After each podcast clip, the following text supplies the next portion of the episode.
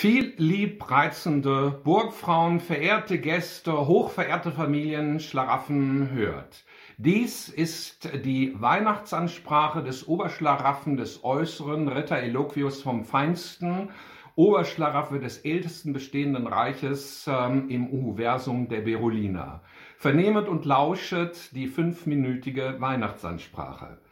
Wie liebe Freunde, wir leben in einer Pandemie und äh, wir können in dieser Winterung nicht sippen. Ich möchte an dieser Stelle dennoch eine kurze Sippung abhalten, die 4381. Sippung laut Vademecum für den 18. im Christmond geplant. Was braucht man, um eine solche Heimsippung durchzuführen? Zunächst einmal braucht man den Tamtamschlag. Viele liebe Freunde, das Reich erhebe sich, die Burgfrauen bleiben sitzen. Ich eröffne hiermit die 4381. Sippung. Das Reich werde wieder sesshaft und ich möchte nunmehr in Funktion aller Ämter die blaue Kerze entzünden. Das Reich möge sich wieder erheben. Viele liebe Freunde, vernehmt, ich entzünde diese blaue Kerze in Gedenken all jener Freunde, die in dieser äh, Jahrung gegen Ahal geritten sind. Ich möchte stellvertretend erinnern an unseren großen Sänger Ritter Sir Lulatsch, ich möchte an unseren Freund aus den südlichen Gemarkungen Ritter Singapur erinnern und ich möchte auch an unseren Freund Ritter Kalle erinnern. Jene drei stehen stellvertretend für alle, die nicht mehr bei uns sind, die gegen Ahal jetzt geritten sind, Sippen. Die Sippung möge beginnen. Viele liebe Freunde, der heilige Abend, er ist da und äh, ja, schon wieder ist der Abend da. Äh, man soll sich jetzt nicht am Vormittag ein, ach Gott, da ist ja überhaupt nichts drin. Nein, es ist ein bisschen verschalt, aber deshalb kann man ihn ja mh, hm, trinken. Äh, viele liebe Freunde, was bedarf es noch? Meldungen sind derzeit keine, aber ich möchte euch eine kurze Weihnachtsgeschichte vorlesen, die ähm, ich ähm, in äh, meiner Profanei äh, Zehnjährigen vorgelesen habe und ich denke, wir sind alle auf intellektuellem Stand, um auch diese Geschichte verstehen zu können. Es ist eine Geschichte über zwei Kinder, die euch erfreuen mag. Die Geschichte ist von Martina Wildner. Egal, Hauptsache Mütze. Nun mach schon, wir müssen los, drängte Mama Nick. Sie wollten Schuhe kaufen gehen. Das ist aber meine Mütze, sagte Pia, als sich Nick und wieder äh, Pias Mütze auf den Kopf setzte. Das ist doch jetzt egal, meine Mütze, deine Mütze, Hauptsache Mütze, rief Mama und schubste Nick nach draußen. Aber, aber, rief Pia, doch keiner hörte sie mehr. Es ist doch meine Mütze. Das äh, sagte sie bloß noch leise und zu sich. Es war immer dasselbe. Bloß weil Nick zu faul war, seine eigene Mütze zu suchen, nahm er Pias und Mama sagte auch noch, das sei egal. Die Wohnungstür war ins Schloss gefallen und in der Wohnung war es ganz still. Pia war allein. Das war nicht schlimm, man konnte allerhand tun, auf dem Sofa hüpfen, heimlich Fernsehen und noch heimlicher Kerzen anzünden. Damit man das hinterher nicht roch, musste man die Flamme mit den Fingern ausdrücken. Und das war eine ziemliche Mutprobe. Doch heute hatte Pia keine Lust auf komische Mutproben. Sie ärgerte sich. Nick war einfach nur faul und frech. Na warte, dachte sie und ging ins Kinderzimmer, wo zwei Adventskalender standen. Ihrer war der blaue mit den Rentieren. Nick hatte einen roten mit skifahrenden Mickey-Mäusen. Pia nahm Nicks Kalender.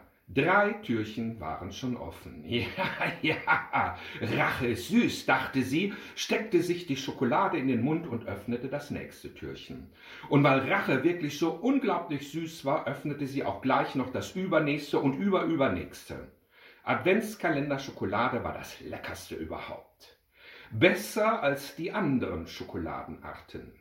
Pia hatte jetzt schon den halben Kalender leer gegessen und konnte einfach nicht aufhören. So lecker war das. Den ganzen Kalender aß der leer, sogar die 24. Oh je, oh je, dachte sie dann, was habe ich getan? Sie hatte eine Blume gegessen, einen Stern, einen Schlitten, einen Baum, eine Kirche, eine Kerze und sogar einen Mond. Pia fühlte sich, als müsste sie platzen. Und dann kam das schlechte Gewissen mit aller Macht. Oh je, oh je, nix Adventskalender, leer! Sie guckte in den großen Spiegel im Flur. Ihr Mond war schokoladenverschmiert, äh, aber sonst sah man ihr nichts an. Nun, da sie den Mond gegessen hatte beispielsweise oder dass sie Nick beklaut hatte. Sie sah aus wie immer und das fand sie schlimm. Eine Weile stand sie da und wusste nicht weiter. Dann wischte sie sich die Schokolade ab. Sie hatte eine Idee. Es war doch ganz einfach. Sie würde Nick einen Kalender kaufen. Mama hatte die Kalender doch erst vor ein paar Tagen aus dem Supermarkt mitgebracht und der Supermarkt war ganz nah, nur runter, aus dem Haus und zum nächsten Block. Im Sparschwein waren über 20 Euro. Das ganze zusammengesparte Taschengeld.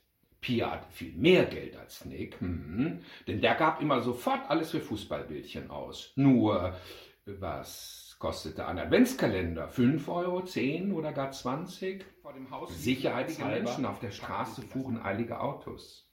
Es ist ja gar nicht weit, dachte Pia. Doch vorsichtshalber rannte sie die ganze Strecke. Im Supermarkt war es hell und warm. Es roch nach Bananen und frischem Brot und Waschmittel. Aber wo waren die Adventskalender?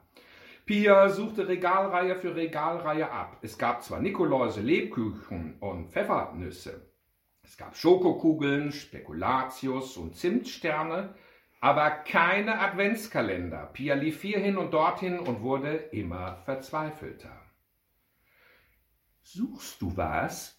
Fragte plötzlich eine Frau. Sie trug einen roten Supermarktpulli. Ich, äh, frag ich, äh, ich suche Adventskalender. Ist aber spät dran, die sind alle weg. Äh, weg? Pia musste sehr entsetzt ausgesehen haben, denn die Frau strich ihr über den Kopf und sagte, hat dir deine Mami keinen gekauft? Pia schüttelte den Kopf. Eigentlich hatte sie damit sagen wollen, nein, das stimmt nicht, meine Mama hat mir schon einen gekauft.